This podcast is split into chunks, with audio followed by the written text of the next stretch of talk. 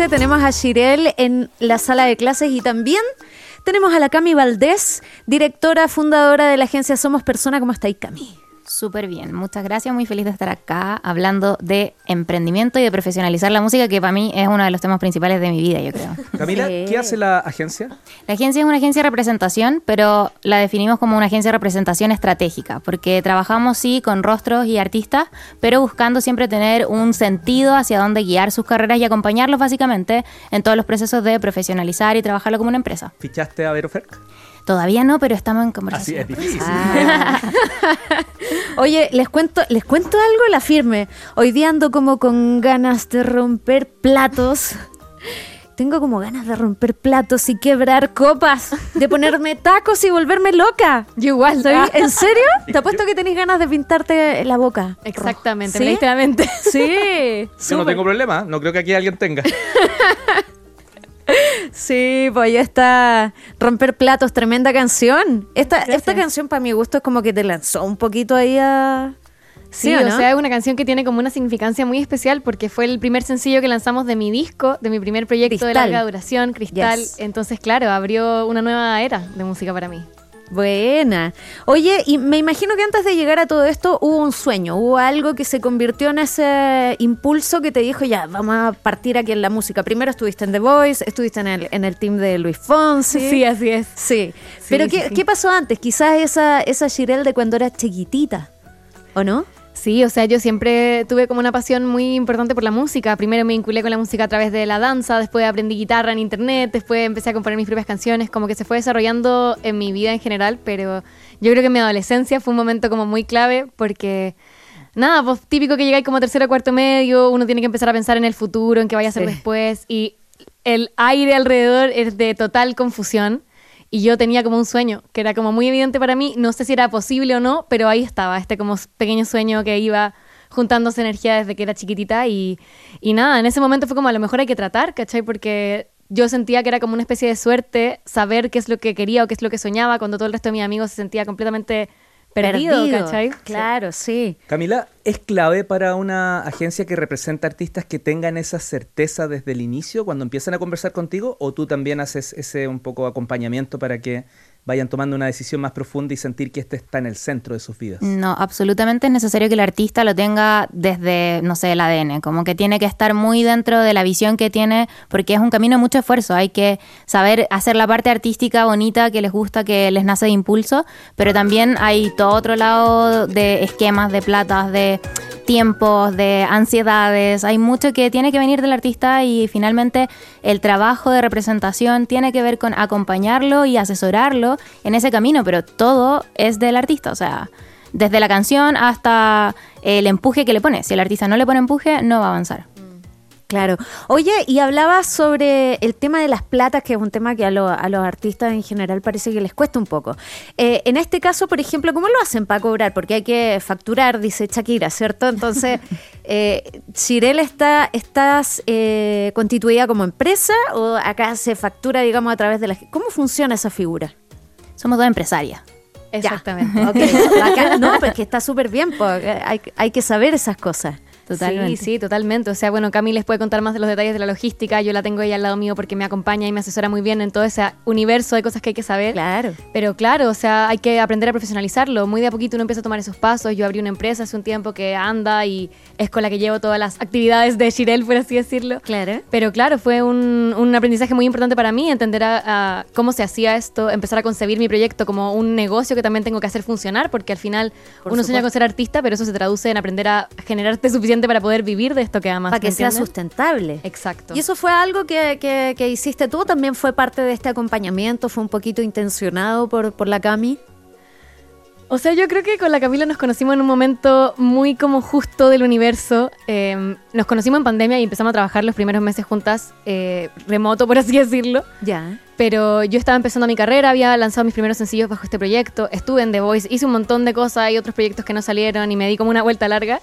Pero empecé a pensar en este mismo tema, como cómo hago esto, como que no hay una universidad de artistas, ni una escuela de artistas, ni, ni dónde recurrir para empezar a entender cuáles son los pasos a seguir más allá de todo lo que hacemos de nuestro arte, ¿cachai? Pero cómo hago esto en serio. Sí, claro. De hecho, la gente que estudia, qué sé yo, en, en, eh, música, digamos, producción o algún instrumento, no les enseñan esta parte. No, yo creo que esa es como una gran falencia de, de estudiar música, de hecho, que te faltan un montón de herramientas en realidad para poder como sobrevivir en esta industria, pero Claro. En mi caso al menos, eh, yo estaba como en esa búsqueda y me empecé como por partes. Dije, ya voy a desglosar esta búsqueda gigante porque es como abrumadora.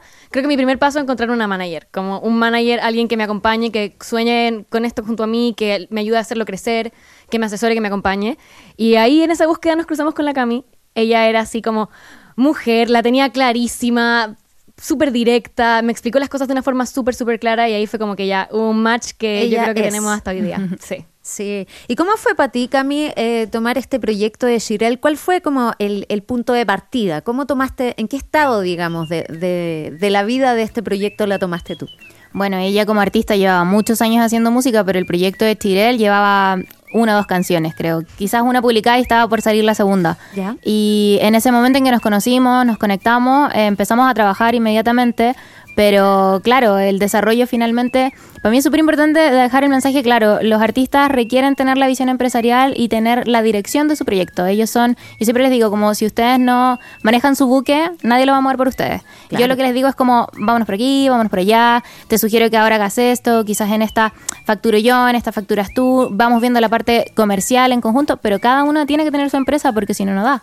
Cami, Claro. ¿cuántos artistas se deben perder en el pudor? Porque muchas veces el arte como que rechaza la conversación del negocio. y-. Sí, totalmente. Y yo creo que igual es importante entender que como seres humanos no tenemos que tener las capacidades de todo, pero sí es importante saber un poquito de todo. O sea, está bien que, que mm, como artista no tengas la capacidad quizás innata de cobrar o de preguntar o, o de avanzar hacia cierta área, pero saber reconocer que te falta esa área te va a ayudar a asesorarte. Entonces, tener todas las áreas definidas de cuáles son las necesidades es un básico para después encontrar las piezas para armar tu puzzle o armar tu motor. Para mí todos somos una pieza de un motor y todos tenemos que estar avanzando porque si no se estanca y no se mueve la máquina. po. Oye, yo quiero mencionar que yo acá soy un aprendiz de la Cami también, pues yo estaba en algunas clases con ella y les tengo que decir que es una chica sequísima. Y, y bueno, hay muchísimas cosas que pudiésemos hablar con la Cami acá, esto puede dar para muchos programas, pero me gustaría que nos cuentes, Cami, como, ¿cuál fue el camino de que ustedes hicieron? Porque en el fondo están haciendo equipo, y cómo, ¿cuál fue como los hitos que ustedes planificaron? Para llegar a, a lo que ya contábamos, que viajaron a México y que están en este proceso ya de comenzar esta internacionalización de la carrera de Shirel. Sí, o sea, yo creo que particularmente nosotras somos ridículamente planificadoras. Cada detalle, bien, desde encanta. el primer sencillo que trabajamos, lo pensamos desde económicamente hasta en qué momento, eh, cuál es el plan de comunicaciones, cuáles son hasta el texto y la última coma del post que se va a subir promocionando lo que sea. Entonces, creo que ha sido un desarrollo, eh, un camino que, que, claro, no se tiene que tomar tan bien apresuradamente. Fuimos bien sabias en ese caso como de ir mirando como en este momento podemos, en este momento no podemos todavía, pero preparémonos. Y, y eso llevó a que, claro, habíamos hecho unos viajes antes, sí, pero ahora tres años después es cuando hicimos este viaje último del que tú comentas y que creo que es el más maduro que hemos hecho también. Lo estábamos hablando creo que ayer, como ya tenemos muchas más herramientas para poder defendernos y saber cómo sacar provecho de un viaje. Porque es una inversión al final, tenéis que Sí, claro. encontrar la manera de que sea rentable y que no sea un gasto. Entonces, Claro. yo creo que es el tiempo y la planificación constante lo que te va dando la herramienta para poder resolver eso. ¿Y qué hitos importantes identifican ustedes? Por ejemplo, yo, para mí, de lo que se ve en las redes sociales, la foto en Times Square, ¿no? Sí. Bueno, ese mes, cuando salió esa foto de Times Square, que fuimos parte de una iniciativa de Spotify que se llama Claro. Spotify Equal, donde destacan artistas mujeres latinas, eh, que nada, me da mucho orgullo que exista esa iniciativa y haber sido parte también entre todas las artistas mujeres que, que nada, que han estado. Eh, pero justo ese mes sacamos mi primer disco, que se llama Cristal, que lo estuvimos mencionando antes. Y yo creo que este fue un hito como Tremenda muy portada. importante. Muchas gracias. El proyecto de- del álbum era algo que yo soñaba hacer y con la Cami tuvimos como conversaciones muchas, muy largas sobre cuándo, cómo, en qué momento, de qué manera. Yo, por ejemplo, tenía muy claro que para mí era importante tener la oportunidad de hacer proyectos más largos donde pudiera explayarme como compositora, mostrar un poco más de dimensión de qué es lo que yo hago Un disco de la larga música. duración. Exactamente. Un proyecto más largo. Y, y vivimos como en una era donde se utiliza mucho el single, donde hay como muchas Sí. variadas estrategias alrededor de eso. Y yo tenía estas dudas, pues obviamente yo sabía que tenía esta ambición creativa, pero hay que ser inteligente, como decía la Camila, en administrar el, el lanzamiento del material, los momentos, todo eso. Y nada, cuando finalmente decidimos hacer el disco, creo que también fue un momento muy importante porque hay hitos internos. Pero creo que ese fue un momento muy importante. ¿Se puede contar alguno de esos hitos internos? Sí, pues, o sea, ese momento me acuerdo ir en el auto juntas, ya no me acuerdo qué estábamos hablando, pero fue como, bueno, sí, tenemos que hacer un disco. Tenemos que hacer un disco ya, pues. Y la gente quizás no sabe, pero embarcarse en un proyecto así, claro, cuesta un montón de recursos, un montón de tiempo, comprometerse con un proyecto largo, comprometerse con lanzarlo, meterse de lleno además en todo el universo creativo que eso significa y las horas que significa. Y nada, tomamos esa primera decisión que fue como un momento, yo siento, de, de, de mucha claridad, donde al menos pudimos como ver una meta, ¿cachai? De todas las que seguía el camino poniéndonos, pero una que podíamos identificar y que queríamos perseguir las dos juntas. Y nada, después lanzarlo muchos meses después. Ese año de que hicimos el disco fue de verdad que un año de trabajo intensísimo. Pero, pero nada, muy bacán. Lanzamos el disco en esa, en esa, en esa plataforma junto a Spotify. La recepción fue hermosa y creo que fue muy importante también en, en no quiero usar la palabra diferenciar, pero sí en mostrar más profundamente qué es lo que yo hago en relación como a mis compañeros. También hay muchos artistas en este momento, hay como una sobreoferta de música y creo que si es algo que yo puedo contarles a otra gente que le interesa la música, desde mi vereda y mi experiencia, es que es súper, súper importante tener claro quién eres y cuál es tu sonido y cuál es tu mensaje. Y todo ese universo artístico súper, súper claro para que luego después toda esta herramienta y este motor que significa la administración de, de los proyectos, eh, de verdad que sirva y funcione y crezca. Porque claro, es como que hay... Como les decía, esta sobreoferta gigante de música y creo que lo más valioso que tenemos los artistas para aportar es como nuestra individualidad y nuestra identidad y lo que nosotros hacemos y nuestro mensaje, ¿cachai? Destacable y admirable que hayan llevado la idea a- al resultado final. ¿Cuántos emprendedores, emprendedoras quedan con el producto sin sacar, con el libro Con ah, el que queda mínimo escrito pero no hacen viable. nada? Aquí estamos hablando de un disco, así que felicitaciones por Muchas eso. gracias. En Academia de Emprendedores estamos viviendo un nuevo capítulo de Sonido Adem Latam junto a Vero Ferk y con dos tremendas invitadas. Recordemos quiénes son. Shirel, cantante chilena, y eh, que estuvo en Lollapalooza este año. Partió, este, felicidades además porque han tenido un año buenísimo. Shirel gracias. con la Cami Valdés, que, que la acompaña acá al lado, eh, su manager de la agencia Somos Persona. Y eh, ¿qué, qué ha pasado? O sea, este año ha sido atómico. Estuvieron sin en, en Lollapalooza, el año pasado salieron en Times Square. eh, después de eso vino los premios Pulsar, la tremenda presentación del bloque urbano ahí con arreglos de Roberto López, que un abrazo para él, me encantan sus arreglos. Eh, ¿Qué viene ahora, po? Porque se fueron a México a todo esto. Me estoy, me estoy pisando la cola yo sola. Pero, ¿por qué México y no España, ponte tú? Porque yo encuentro que hay algo súper españolado en tu, en tu voz, en tu música y como un- quizás un poco de Rosalía, no sé. Me da mucha curiosidad como que esa, esa referencia como al mundo español, que me la han nombrado muchas veces, pero no sé si ustedes sabían, yo nací y crecí en Lima, Perú, y yo creo que no es guitarra de España, sino que es peruana más bien, la verdad, que tiene un montón de influencia peruana porque fue virreinato por- del Perú, por Claro. supuesto. Eh, pero nada, no sé, creo que la decisión de México y todos los pequeños hitos vienen como en este gran plan, por así decirlo, que hemos ido construyendo juntas, o sea... Para mí se trata de armar un producto artístico bacán y luego ir encontrando las herramientas que te permitan como encontrar a tu público, porque yo creo que se trata más de eso que de convencer a la gente de que lo que tenéis es bacán, sino que de encontrar a esas personas con las que puedas conectar. Y en ese sentido llegaste primero a México, conectaron primero con el público mexicano que el español. Sí, y yo creo que también, aparte de, de ese resultado y esa conexión que se da, el público mexicano es muy fan de la música, es innatamente fan. Entonces, eh, por eso también vemos a tantos chilenos allá. Claro. Hay el, la que- el que existan chilenos y nuestro equipo, porque es importante saber eso también, como tú como músico tenés que buscar equipo y encontrar distintas personas que se enamoren del proyecto y que quieran salir contigo a defenderlo. Como equipo decidimos que el territorio donde creíamos que la música era un lugar en donde ibas a plantar semillas y de verdad iban a crecer árboles, era primero México. Y también yo quiero poner el, el tema de costo, o sea, eh, creo que en España también le iría muy bien a la música. Pero España es mucho más caro. Entonces ahí cuando empezamos a hablar como de, de economía y de emprendimiento, hay que tomar decisiones y todo va a pasar. O sea, vamos a ir a España seguro. Pero eh, primero Pero había más que... ratito. Sí, sí, primero que había que pasar algunos otros pasos y el viaje fue súper fructífero, conectamos desde otro lugar, el viaje también fue para componer canciones, también es súper importante eso, como hay, no todos los viajes son de hacer shows, no todos los viajes son de prensa, también hay otros que son para crear música como fue este, y ahí habían eh, artistas con los que queríamos conectar y, y que se pudiera desarrollar más de esta música que, que estamos buscando publicar. Entonces, parte de los hitos, o mejor dicho, de los objetivos que con los que fueron a México fue conocer artistas o ir definitivamente más que conocer, hacer música con otros artistas. Y hay otras cosas, me imagino, desde el punto de vista administrativo. Sí, Otro totalmente. objetivo. Siempre, siempre hay objetivos. Tiene que haber objetivos artísticos, ar- objetivos comerciales. Comerciales. es- totalmente, es una constante. ¿Y, y- y se puede contar un poquito de eso? Es que somos muy de no contar lo que está en el horno porque si no uno nunca sabe qué va a pasar, pues, ¿viste? Y hay que dejarse sorprender en la vida. Ya, pero cuéntenos entonces un poquito de qué aprendieron. Porque eso es súper importante. Sí, ¿Qué uf, aprendieron en mucho, estos viajes mucho. que han hecho juntas? O sea, al menos en- en- desde mi lado más de lo creativo, fue una maratón de composición. Además, me enfrenté a un montón de desafíos desde lo creativo, pero así ya brutalmente. Yo tengo una manera de trabajar que en general es muy solitaria. Yo escribo sola la mayoría de mis canciones y luego trabajo encima. Tengo un proceso creativo que es como más privado y más personal y solo. Y me enfrenté a nuevas maneras de trabajar. Estuve en sesiones con gente que no conocía desde cero, con un montón de gente de muchos variados eh, backgrounds.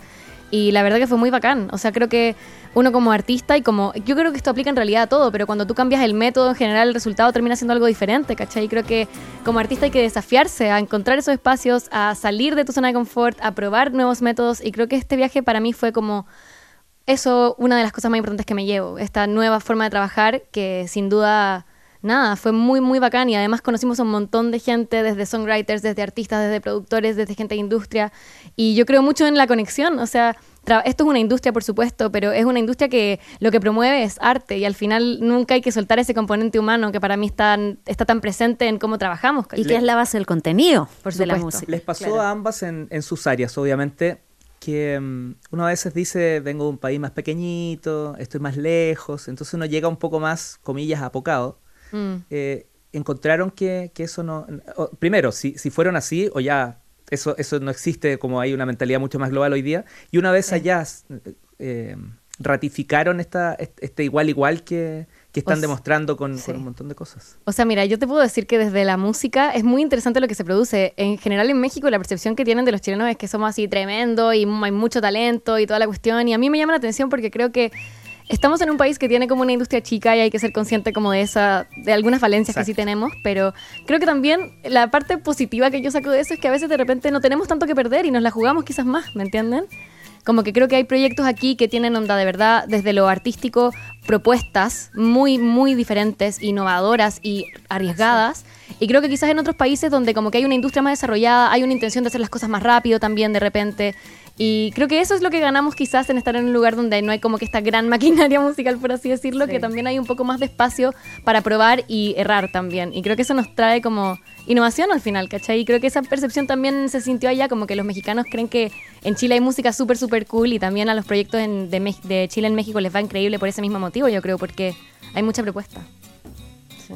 Y, y, de- Hermoso. y desde el trabajo de una agencia, Totalmente, o sea, yo creo que nosotros fuimos eh, con una mentalidad súper global igual, como que yo creo que ya las barreras, o sea, México está a ocho horas de acá en un avión directo, te puedes ir durmiendo y despiertas en otro país. Entonces, en verdad ya no tenemos esas barreras como tan tan limitadas de que había que irse y vivir y estar invirtiendo y cambiar tu vida. No, yo creo que estamos en una plataforma eh, global, digital, todo el día y, y eso nos permite tener muchas más conexiones. Tuvimos muy buenas reuniones, por ejemplo, fuimos a, a las oficinas de Spotify, ah, perdón, de TikTok, a las oficinas de YouTube, cosas que aquí no tenemos. Como que podemos ver la cara de una persona que está detrás y representando la parte musical de una plataforma y que te cuente como, ¿sabes qué? Te doy este tip con tus redes, esto y cosas que ellos están dando constantemente en charla. Entonces, claro, por ahí es, nutritivo viajar, eh, pero nosotros igual tenemos esa plataforma acá, ¿cachai? Como que podemos hacer la pega igual y, y lo importante es ir a sacar herramientas, nutrirse, volver,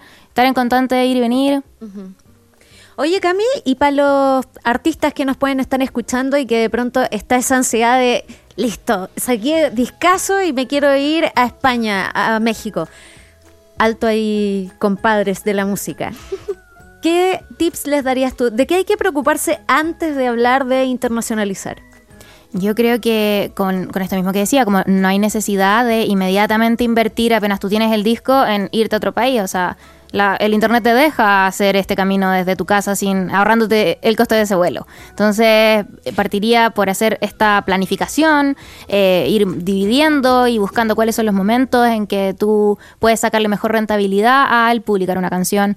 eh, de tips chicos, como desde que no saques tu disco, a menos que sea de cueca, el 18 de septiembre o en septiembre, que estamos todos en otro mood. Entonces, ese tipo de decisiones se tiene que pensar mucho antes. Tú tienes la música Vienes tu calendario y empiezas a definir cuándo es el mejor momento, dónde te topa con feriado, cuándo no es feriado. que- decisiones como un poco más desde el marketing, pero que te van a ayudar a sacar la mejor rentabilidad y cuando ya tienes andando la bicicleta, se puede pensar en invertir de nuevo. O sea, volvamos al punto, hacer un disco es una inversión. Entonces, si yo hago una primera inversión, tengo que tratar de sacarle un poco el provecho antes de volver a invertir en otra cosa. Y para eso planificar. Perfecto. Oye, ¿y qué pasa con, eh, por ejemplo, con la formación de equipo? Com- coméntanos un poco de la, de la experiencia que han tenido ustedes armando equipo. Mazo. Sí, o sea, nosotras, Mazo. imagínate que partimos en 2020, pandemia encerrada, nos conocimos a los 6, 7 meses en persona, o sea, eh, eh, para nosotras sí, particularmente formar equipo fue un tema eh, que se fue desarrollando a poquito, porque tuvimos nuestro primer show, por ejemplo, en Matucana 100, en el teatro cerrado sin público, estos típicos shows como Sí. donde muestran las va- el- lo- los asientos eh, vacíos. Entonces, eh, claro, ahí también el tener, el estar conectados, el conocer a otras personas de la industria, aunque sea digitalmente en ese momento, te ayuda a tener herramientas para poder empezar a levantar los proyectos. Y creo que ahí ser consciente de, de las personas que te rodean y de los equipos que vas formando, cuidarlos, tratar de ir creciendo todos juntos, súper bien y una necesidad. Mira. Sí, sin duda. O sea, yo crecí en equipo, no pasa nada. En realidad es como que muy heavy que para la gente que consume música se ve como esta pequeña puntita del iceberg que son los artistas y hay una Sí. maquinaria gigante detrás que hace posible que todo eso suceda y, y nada, las artistas que no se rodean de un equipo importante que los busquen. O sea, esto no se hace solos nunca. Ah, Es necesario buscar ayuda y compañerismo y hacerlo, nada, con gente que crea en ti, que confía en tu proyecto y que tenga esa visión y que te pueda aportar en las áreas que a ti te falte. po. Oye, ¿y andan buscando un tramoya o algo así? o no? yo, yo me anoto, ¿eh? Recibimos el CV. Ah, ya. Pucha, el tiempo nunca nos alcanza, Sí, pero, pero bueno, sí. ha sido una gran, gran conversa. La primera vez que están acá, pero ojalá no sea la última. Quedan invitadas para que nos vayan contando los hitos, los logros que van a ser cada vez muchos más, eh, los éxitos, los desafíos, cuando existan tropiezos que también son importantes contarlos para que otros no se equivoquen. Aquí están las puertas abiertas junto a Veroferca. Así es. Siempre Muchas avientas. Muchas gracias, Shirel. Muchas gracias, Cami, por Gracias. venir a vernos hoy día. Me dan ganas de romper platos. Siempre me dan ganas de romper platos. por el hermoso espacio, por la linda conversa. Gracias, chicas. Que estén muy bien. Nosotros ya seguimos con Sonido de Emblatán. Antes de eso, tomamos un descanso.